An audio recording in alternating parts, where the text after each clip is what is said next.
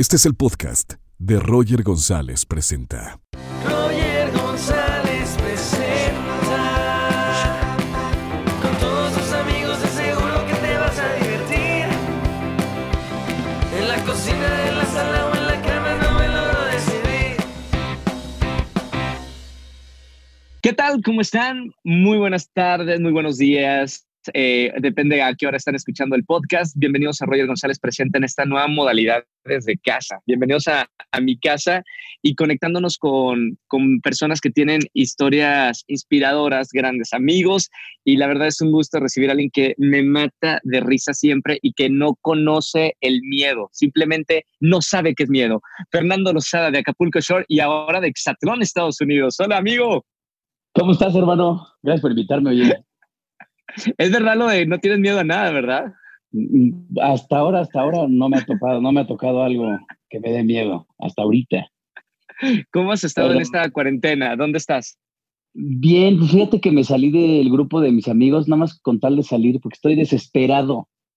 O sea, de verdad estoy harto, estoy harto, ya pedí que me volvieran a meter, ¿verdad? Pero estoy, no, no, sé qué hacer, me desespera. Entreno todos los días, eso es lo que me mantiene como fresco, pues entreno ¿Sí? De dos a tres horas diarias con mi aplicación, pero, pero sí, oye, qué cansado porque salí de estar en un encierro de, de solamente correr circuitos, puntería y todo eso, y salgo con ganas de ir al cine, de ir al súper y cosas así, y está complicado todo el asunto por acá. Ahora vamos a hablar eh, en un ratito de, de Exatlón de Estados Unidos, que es el último proyecto que hiciste, pero en este proyecto queremos conocer como tus inicios. Hace poquito Karime publicó su libro y me encantó el hecho de, cómo empezó su carrera y cómo le cambió la vida a Acapulco Shore. ¿Cómo empezaste tú eh, primero antes de Acapulco Shore y después de este proyecto que te dio a conocer a todo el mundo? Pues mira, yo estudié en el TEC, soy licenciado en diseño industrial, me gradué, eh, trabajé mucho tiempo como godines, o sea, sí andaba de trajecito y zapatito de charol y la chingada. ¿En dónde trabajabas? Trabajé en una empresa de logística eh, y también, y después trabajé en una, en una empresa de diseño. Yo era diseñador ahí, diseñador industrial. Este, manejaba programas de modelación en tercera dimensión y todo ese tipo de cosas. Y no estoy tan güey, la neta. Pero la cara no ayuda. Pero así, así inicié yo. Después eh, yo salía con, con varias, o sea, llegué a salir con mujeres del medio. Y una vez una de ellas me dijo, oye, hay un casting para un programa que se llama, ni siquiera me dijo el nombre, pero me dice, seguro quedas ahí. Y yo dije, pues, pues, ¿qué? O sea, ¿de qué es? ¿O cómo está el show? ¿Cuánto pagan? Y ya, pues, vi que ganaba bien y dije, pues voy a un casting. Nunca había un casting en mi vida. Entonces Ajá. fui a que me conocieran y me quedé, o sea, me quedé un callback, dos callbacks, hubo muchísimos callbacks, hubo exámenes de todo, de exámenes de, de psicométricos, psicológicos, de orina, de... de ¿Los todo. pasaste? Pasé todos. Pasé Órale. todos. Hasta yo me sorprendí, oye.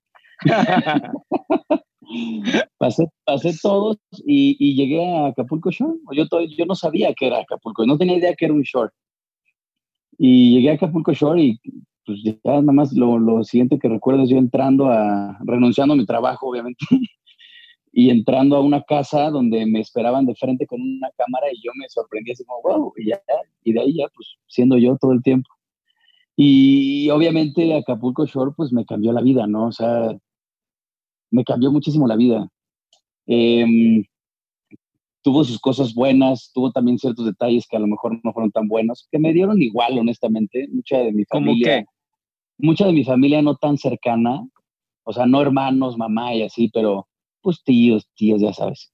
Me criticaron muchísimo, decían que, que era una prostituta y la china. Yo digo, puta, si supieran que mis primos hacen los mismos desmadres, pero ellos no les pagan, güey. Y ni les no tienen cámara. Y no, no tienen cámara, esa es, esa es la diferencia que, que a mí me, me, impulsó, me dio, me dio este MTV, agradezco muchísimo que me, que me tomara y que me, diera a conocer al mundo y al final no me pidieron que fuera alguien más, sino que fuera yo. Entonces soy buenísimo siendo yo, cabrón. Soy buenísimo. Y, y me fue bien, me encantó el proyecto, pues ya saben que hubo varias temporadas, estuve en todas. Después, como todo, pues hay etapas en la vida donde sí, desmadre, papá y lo que quieras, y después empiezas a sentar cabeza. Conocí a mi mujer, vivo enamorado de mi esposa, o sea, al día de hoy ella es el amor de mi vida y seguirá siendo el amor de mi vida. Ahora ya espero un bebé también. Entonces han ido cambiando las cosas y yo soy una persona que eso, eso me lo, por ejemplo, mi esposa siempre me lo, me lo ha aplaudido, ¿no? Y yo lo veo en mí, digo que es algo que me gusta muchísimo, que cuando me propongo algo, a huevo lo consigo, cabrón. O sea, hago, absolutamente todo por conseguirlo. O sea, la gente, si tú le preguntas a alguien en la calle, oye, ¿quieres un Ferrari? Te va a decir que sí, ¿no? Sí, sí, sí, de eso, sí, sí, sí. Todo el mundo va a querer un, un, un McLaren, lo que quieras. Pero poca gente es la que hace todo alrededor de conseguir eso. Claro. Y yo, y yo me considero así porque soy, yo peleé por estar en la revista de Men's Health. O sea, no es como que a mí me buscaron, no, ni más. Yo fui, me presenté, conocí a la gente, estuve rascando, escribiendo por aquí, por allá, tratando con Reebok, entrar acá y entrar allá. Yo fui el que se puso a hacer esas cosas. También para entrar a Exatlón, yo fui el que estuvo buscando cómo entrar a Exatlón, porque quería ¿Cómo, probarme. ¿Cómo, fue eso? Yo, fíjate que estuvo curioso, porque yo cuando competí en Men's Physique, no sé si supiste que tuve una competencia de sí. Men's Physique en Monterrey Internacional, que me fue bien, yo quedé en quinto lugar, pero yo hago fiesta como si hubiera ganado el primero. O sea, para mí, yo competí contra mí mismo y logré lo que quería, que era llegar a competir en, algo así. Y entonces estaba feliz, yo quedé en quinto y la chingada. Y uno de los entrenadores ahí me dice, oye, tú que eres bastante atlético, porque me empezó a seguir y todo, me dice, ¿no te interesaría otro tipo de programas? Conozco a una persona que, que mete gente al hexatlón y yo dije, ah, pues a ver. Del de Estados Unidos. Del de Estados Unidos. Telemundo. Busqué, busqué en Hexatlón México y nada, nada de nada. Entonces, busqué eh, Hexatlón Estados Unidos, les llamó la atención mi perfil, les dije, permítanme conocer, permítanme, este, denme la oportunidad de conocerme.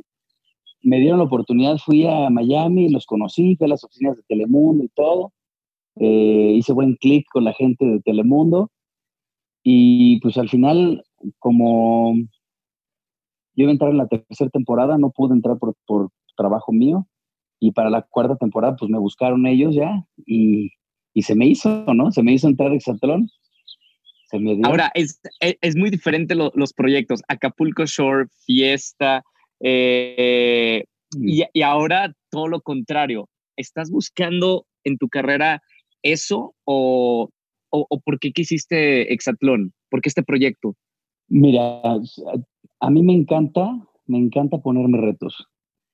Yo, no mucha gente lo sabe, pero yo tenía pánico escénico. O sea, para mí, ¿En serio? mí hablar, sí, es algo que es muy real, güey. Ahorita no lo, no lo pensaría, dirías, no es posible, güey. porque ahorita me puedo parar enfrente de miles de personas y hablar y decir o lo que sea. Pero antes me daba pánico escénico, o sea, para mí era muy difícil pasar al frente en el, en el salón y dar una, una conferencia o una presentación o lo que fuera, me, me cagaba. Tenía que ¿Por qué? Eh, eh, eh, ¿Eras un hombre inseguro? Eh, ¿No tenías facilidad de palabra? ¿Cuál es, era para, para que la gente se sienta identificada? ¿Qué sí. era lo que te daba miedo? Yo, yo tenía un profesor en secundaria, en la escuela Cumbres, yo estudié en el Cumbres, este, y ese profesor nos hacía leer en voz alta, así pasando uno por uno. Te voy a, te voy a contar un trauma mío, algo que, que sí. a mí me marcó muchísimo, ¿no? Y cada vez que tenías que leer, si te trababas o se te iba un punto o una coma o lo que fuera, te tocaba pamba, cabrón. Órale. Entre todos. Yo estaba en secundaria, cabrón, primero, segundo de secundaria. Entonces, pues te pones nervioso porque no quiero que me toque una pamba y me trababa porque estaba nervioso y pamba. Y pamba y pamba. Entonces, ¿qué pasa? Que no me gustaba hablar en público. O sea, me sentía, me ponía nervioso cada vez que me tocaba hablar en público. Claro. Y entonces ese trauma pues lo fui arrastrando, obviamente. Ya que crecí un poco, eh, uno se va, se va complementando de las personas que conoce, ¿no? Entonces, pues conocí gente que me, que, que de cierta forma, tú eres tú por la gente que has ido conociendo y por las cosas, los hábitos que has ido este, adoptando de las personas o cosas que no te gustan de las personas y las haces a un lado y así. El extraño de mamá habrá sido el, diablo y la chingada al final de la relación con mamá. Esa persona me enseñó mucho a, a confiar en mí, a estar más tranquilo. Me enseñó mucho que todo mundo se equivoca, cabrón. Que todos nos equivocamos. O sea, que no porque yo me equivoque soy un pendejo. Luego veo que gente, si te equivocas en, por ejemplo, una presentación, ha pasado a ti seguramente que te, te, equivocas en una presentación en vivo en algo y te empiezan a criticar y que eres un pendejo. Y yo digo, esas personas que critican no tienen idea de lo que es estar en un escenario frente a tanta gente. O sea, entonces como que empecé a, dar, a hacerme la idea de que pues, no pasa nada, ¿no? No pasa nada y si te critican, pues sigue su madre, te, te presto mis tenis para que recorras mi camino, güey, recorre mi camino y después ya me juzgas, güey, o ya me criticas. Entonces empecé a tener esa mentalidad y, y, yo la verdad que agarré mucha confianza cuando empecé a, a, a, a ser el valemadrista. Así ya que no soy un valemadrista en el mal sentido, soy un valemadrista de que tengo un león tatuado en la espalda, porque un león no voltea con un perro ladra. O sea, a mí me vale más que me critiquen, que digan lo que digan. Yo voy a seguir siendo yo, voy a ser feliz y me equivoco muchísimo, pero te sorprendería lo mucho que me equivoco, cabrón. Pero de eso aprendo. Y tampoco me ¿Cuáles son tus errores? Dime dos errores que has tenido en, en tu vida que, que los has reconocido y que has salido adelante. Mira, el otro día estaba abriendo una lata de comida para perro y la abrí mal y me rebané un pedazo de dedo. Ok. No, no, Pero eso es por no, no, no es cierto. Errores en la vida, pues mira, no los veo como errores, los veo como, como aprendizajes. O sea, realmente no, ahorita no puedo pensar en algún error así que diga, es que esto hice súper mal. Debe de haber muchísimos, pero en el momento ahorita no me llega uno, no, no me acuerdo de uno. En fin, regresando al tema, yo tenía pánico escénico y, y cuando me ofrecen, o sea, yo empezaba como a trabajar en mí en las presentaciones en, la escuela, ¿no? Poco a poco en la universidad empezaba como a soltarme un poquito más, a decir, bueno, reírme de mí mismo, eso me ayuda muchísimo. Eso, eso, eso a mí me favorece mucho. El, yo me burlo de mí más que de nadie, o sea, yo me río de mí, de que la cagué, de que soy un tonto, de lo que sea, me río de mí mismo. Y eso me ayudó muchísimo a que se quieren reír de mí, güey, yo me llevo riendo de eso mío hace dos años, cabrón, actualízate, busca una nueva, no chingues. ¿No? Entonces me ayudó a que también los, las ofensas de eso se me resbalaran fácil y todo. Cuando se presenta la oportunidad de entrar a la tele, yo dije, la madre, es un miedo que tengo, un miedo que tenía. Sí. Me encanta superar mis miedos, cabrón. Me encanta. ¿Sabes que detrás del miedo están las cosas más maravillosas de la vida? Claro. Detrás del miedo está lo mejor. Te lo puedo poner en un ejemplo como el paracaidismo. Yo soy paracaidista. Sí cuando tú estás subiendo al avión, estás muerto de miedo, estás, o sea, todo el tiempo estás temblando, estás, uy, me voy a aventar de un avión y si no abre y si no sé qué, y no sé qué, y no sé qué.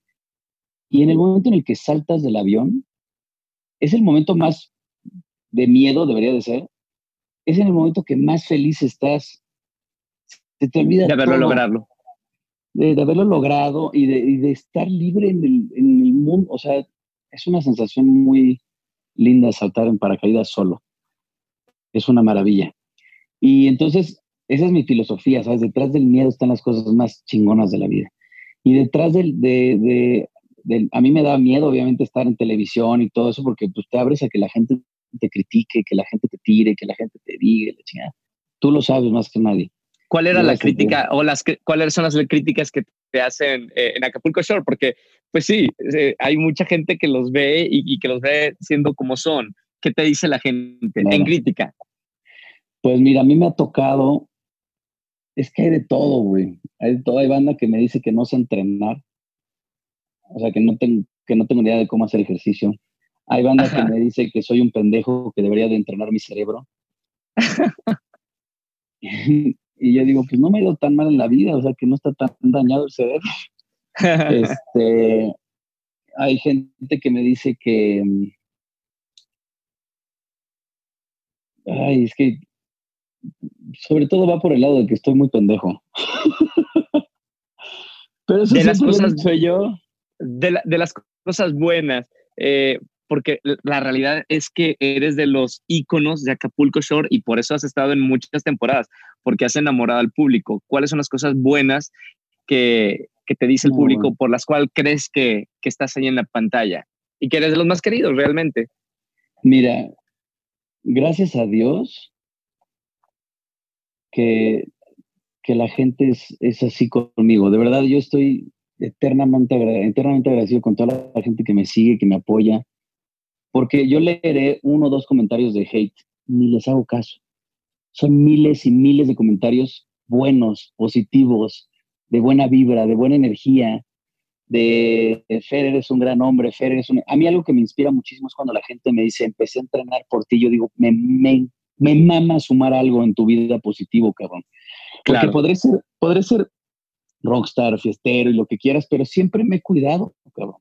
Y siempre le doy su lugar a mi esposa, y siempre todas esas cosas. Soy un, cuando quiero soy un desmadre, soy un borracho y todo, cuando se debe y cuando se puede. Pero no, o sea, pero, pero soy responsable, o sea, sé que nada de esto lo parece, ¿va? No, no, no, es, es que te pasa lo mismo que a todos los, los Acapulco Shore. Realmente yo detrás de, de todos esos personajes sé el trabajo que tienen, pero la gente no lo ve y es bonito que en entrevistas eh, puedan conocerlos más allá, o sea, la, la, otra parte, sí, son eso que ven de Desmadre en Acapulco Shore, pero también son el 90% otras personas. Y ahí está el trabajo, y está la constancia, la disciplina de ir a las grabaciones, la disciplina de, desvelarte por trabajar, etcétera. Sí, la gente piensa y cuando me ven me dice, ¿por qué no estás pedo? Y de hecho yo hasta hago la burla, porque luego me dicen, ¿si eres Y les digo, sí, soy yo, nada más estoy sobrio. Pero en mi vida en, en, mi vida nunca, o sea, tú me ves pedo en tele, pero porque estoy ahí echando mi desmadre y estoy grabando y estoy, estoy conviviendo con gente que también va a empedarse esos días de sí, pero yo salgo de ahí, hermano, me tomaré a lo mejor una cerveza, yo lo dos sé. cervezas al mes, cabrón, o sea, ni siquiera la semana. Sí, sí, es sí, muy raro, es muy raro, es muy, muy raro. Tú me conoces, güey. Uh -huh tú me conoces, soy, soy un güey que se dedica a hacer ejercicio, me paro, ahorita de que está en la cuarentena, la neta es que no me he parado temprano a hacer ejercicio, pero normalmente en mi rutina de diario me paro a las 5 de la mañana, desayuno, hago ejercicio, vuelvo a desayunar, voy a trabajar, regreso, como, vuelvo a hacer ejercicio en la noche, duermo, o sea, mi, mi vida es muy diferente a la que ven en, en la borrachera, ¿no? Eh, claro. Y tengo, y tengo, y tengo mis negocios, gracias a Dios, y todo, y todo esto se lo debo a la, a la gente que, que, me, que me apoya, que me escribe, que me sigue. O sea, de verdad no, no sabes el amor que siento por todas esas personas, porque, porque me llenan de buena vibra, cabrón. No sé, o sea, abro una, un día estoy triste, abro una foto, veo los comentarios de la gente y digo, tú mames, ¿por qué pendejadas me voy a estar triste, cabrón? Con tanto amor Claro. y tanto cariño hacia mí. La gente es maravillosa, cabrón. La gente es maravillosa porque me aceptaron como soy, güey, porque soy, soy así. Oye, Fer, ¿qué te gustaría hacer? Porque, a ver, antes eras un godín, tenías un trabajo normal, ahora eres una Sí. gran figura pública. ¿Qué vas a hacer con ese nombre, con todos estos años de trabajo? ¿Qué te gustaría, eh, qué proyecto sería tu sueño? Mira, primero que nada, quiero ser un gran papá. ¿no? Ese es un gran proyecto. Eso, es- eso es algo que tengo, que tengo aquí y quiero ser un gran papá, un gran esposo. Este, eso es como lo principal, ¿no? La familia para mí es, es lo primero. Eh, segundo, a mí me gustaría, me- o sea, me encanta, me encanta la televisión, me encanta conducir. Tú sabes que conducir es muy lindo. Me Sí. encanta, me encantó este programa de Exatlón, que cayó muchas bocas porque la gente decía, ¿cómo es posible que un borracho vaya a lograr competir contra olímpicos, peleadores profesionales, futbolistas profesionales? Y allá ando dando pelea, allá ando, cabrón, dando Sí, sí, pelea. sí, sí. Allá no soy el mejor, cabrón, pero, pero le echo huevos. y, y este, mi, mi, mi sueño es, em, tengo un negocio, tengo, tengo algunos negocios ahí en puerta que están funcionando y van bien y van creciendo. Me gustaría que crecieran obviamente muchísimo más. Y vivir de, yo vivo más que nada de, de eso, de mis negocios, pero me gustaría, pues obviamente, poder apoyar más, ¿no? O sea, poder apoyar a, a mis hermanos, a mi mamá, eh, que están bien ahorita, gracias a Dios. Me gustaría abrir un, un este, ¿cómo se llama? Uno para perros. Una ¿Un hogar para perros? Un hogar para perros, es un hogar para perros, me encantaría, porque siempre ando recogiendo perros de la calle, cabrón, y ya necesito un lugar grande. Y, y, en cuanto al lado laboral, el, la tele me ha encantado. Yo nunca me vi en televisión cuando en el TEC, nunca. Y, y, me ha encantado, me gusta el ambiente, me gusta conocer gente interesante como tú, como, o sea, te vas complementando de, de, de las personas que conoces, como te decía. Y, y, me ha gustado mucho el ambiente, ¿no? Entonces, me gustaría seguir en la televisión. No sé si, o sea, si se me da la oportunidad, por ejemplo, de estar en, yo nunca lo había pensado, pero de actuar o de algo así, pues también vámonos, ¿no? Aunque no pueda ser de superhéroe. Sería, yo creo que sería más bien como el narco o algo así, pero, pero, pero estoy abierto a, actuación, a, digo, en conducción ya lo he hecho, me gusta mucho la conducción, podría seguir por ese lado. Y pues lo que me aguante el, el, el cuerpo y irme por ahí. Digo, mis negocios son mucho referidos al fitness, entonces, claro, que crezcan. Ahora, eh, ya para terminar, Fer, gracias por, por estar eh, acá en el programa. ¿Qué estás aprendiendo de, de, todo esto? Encerrado, en cuarentena, el mundo está paralizado. Eh, estamos, tenemos tiempo para pensar y, y, para nosotros. ¿Cómo vamos a salir de, de esto? Sí, mira, hay, hay de dos sopas. Hay gente que dice, puta, no puedo hacer nada y se encierra y ve la tele y duerme. Y hay gente que dice, mm, tengo mucho tiempo libre, pues voy a aprovecharlo para entrenar o para adelantar proyectos que tenía parados o para iniciar con este, cosas que en algún momento dije mañana, porque el mexicano es buenísimo para decir mañana, ¿no, güey? Claro, Todos somos buenísimos. Donde dicen, no, mañana empiezo y la chingada, no. Ahorita es cuando. Ahorita es cuando puedes decir, oye, pues yo siempre quedo por una taquería, ¿no? ah, pues empiezas con la planeación, empiezas con esto, los gastos, ta, ta, ta, para que cuando acabe todo esto, ¡pum!, saques tu taquería. Es un ejemplo. Em, eh, también hay dos muy gordas de la cuarentena. Hay gente que sabe salir muy fit, cabrón. Esa es la Total, realidad, hay, de, hay, de, las dos. Hay de las dos, güey. Yo, yo me la vivo haciendo ejercicio. Mi esposa embarazada se pone a hacer yoga y todo. O sea, no tienes por qué deprimirte de estar encerrado. No tienes por qué puedes, o sea, estar contigo también, incluso estuve solo las primeras dos semanas, solo totalmente, porque pues, estaba esperando que no tuviera esa madre corona. Claro. Y, y estuve solo dos semanas y pues deprimido, no, estuve conmigo a gusto. Me encantaría, cabrón, que me gustara leer, pero me caga, güey. no, me caga, o sea, es algo que no, no se me Tienes que encontrar, tienes que encontrar un buen libro. No, hombre, mi esposa tiene miles y miles y miles y lo ha intentado, cabrón. No, no o sea, no sé leer de cagada, güey, porque realmente no me gusta nada leer, güey. No me gusta. Y la gente me dice que eres un pendejo. No, o sea, a lo mejor y sí, ¿no? Pero no, no, no me gusta leer, güey. No me gusta leer. Es como, como le digo a mi esposa, tampoco me gusta bañarme, pero me baño diario, tranquilo. Claro, claro, claro. Diario me baño, pero no me gusta, güey y leer no me gusta, aunque leo ciertas cositas. Ven, amor, ven, saluda Roger. Está aquí mi esposa. ¡Hola! Enseña esa panza. ¿Cómo estás? Uh. ¡Wow! Dice que te está mandando saludos. Que te, te traigo aquí. Mucho. Muy bonita. Chao. Muy bonita, mamá. Wow. Sí. Felicidades, sí. felicidades. Gracias, gracias. A ver si no sale todo como yo, como una alfombra, cabrón. Yo ya, yo ya no niña? me estoy bañando. Niño. ¿Es niño? ¿Y sí. ya saben cómo le van a poner? Leandro. Leandro, cool. Leandro, ¿Estás emocionado? Sí. ¿Qué, qué, qué, qué, sientes de.? A ver, Ay, ya raro, está ahí. No lo has visto, pero está ahí. ¿Qué sientes? La verdad. Es raro porque. O sea, como que me emociono, pero no me puedo emocionar tanto, pero todos mis, todos mis amigos son papás, me han dicho, no, güey, tú no sientes nada hasta que lo ves, cabrón. Cuando lo veas te vas a cagar. Así. Porque ahorita sí estoy emocionado y todo, pero no entiendo bien, o sea, no sé qué tan feliz tengo que estar, no sé nada, güey, no tengo ni idea de, ¿Sueñas? ¿Sueñas? es que- ¿Tien- ¿Tienes sueños de, de, por ejemplo, cuando ya lo veas, eh, eh, o sea, personalmente? Sueño mucho despierto, güey. O sea, despierto sí digo, wow, qué padre va a ser decirle a Leandro cuando tenga sus dos, tres años, decirle, oye, güey, ve y dale una nalgada a esa señora de ahí. Y que vaya y le dé una nalgada y yo, güey, discúlpame, de verdad. Y que llegue mi esposa a decir, "Pe- perdóname a mí, me llevo estos dos y llevándonos los dos. Ya sabes, o sea, como me, me veo haciendo, haciendo travesuras con él, Brother, brother. de compas, de brother, sí, llevándolo a su primer tatuaje a los cinco. No, no es cierto.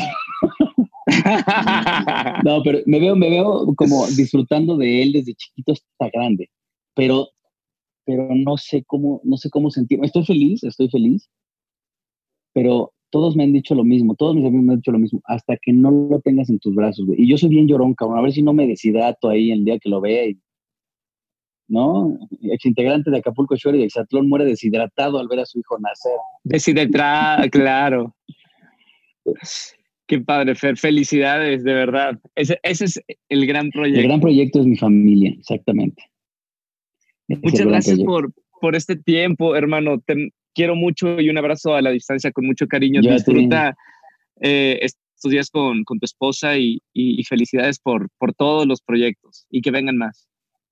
Gracias, hermanito, gracias. Igualmente, gracias por invitarme. Sie- Siempre es un gusto platicar contigo, a pesar de que estuvimos desconectados mucho tiempo porque estuve en Exatlón ahorita tres meses. Sí. Que en, sí. en teoría regreso, voy a regresar porque todavía no termina, se pospuso.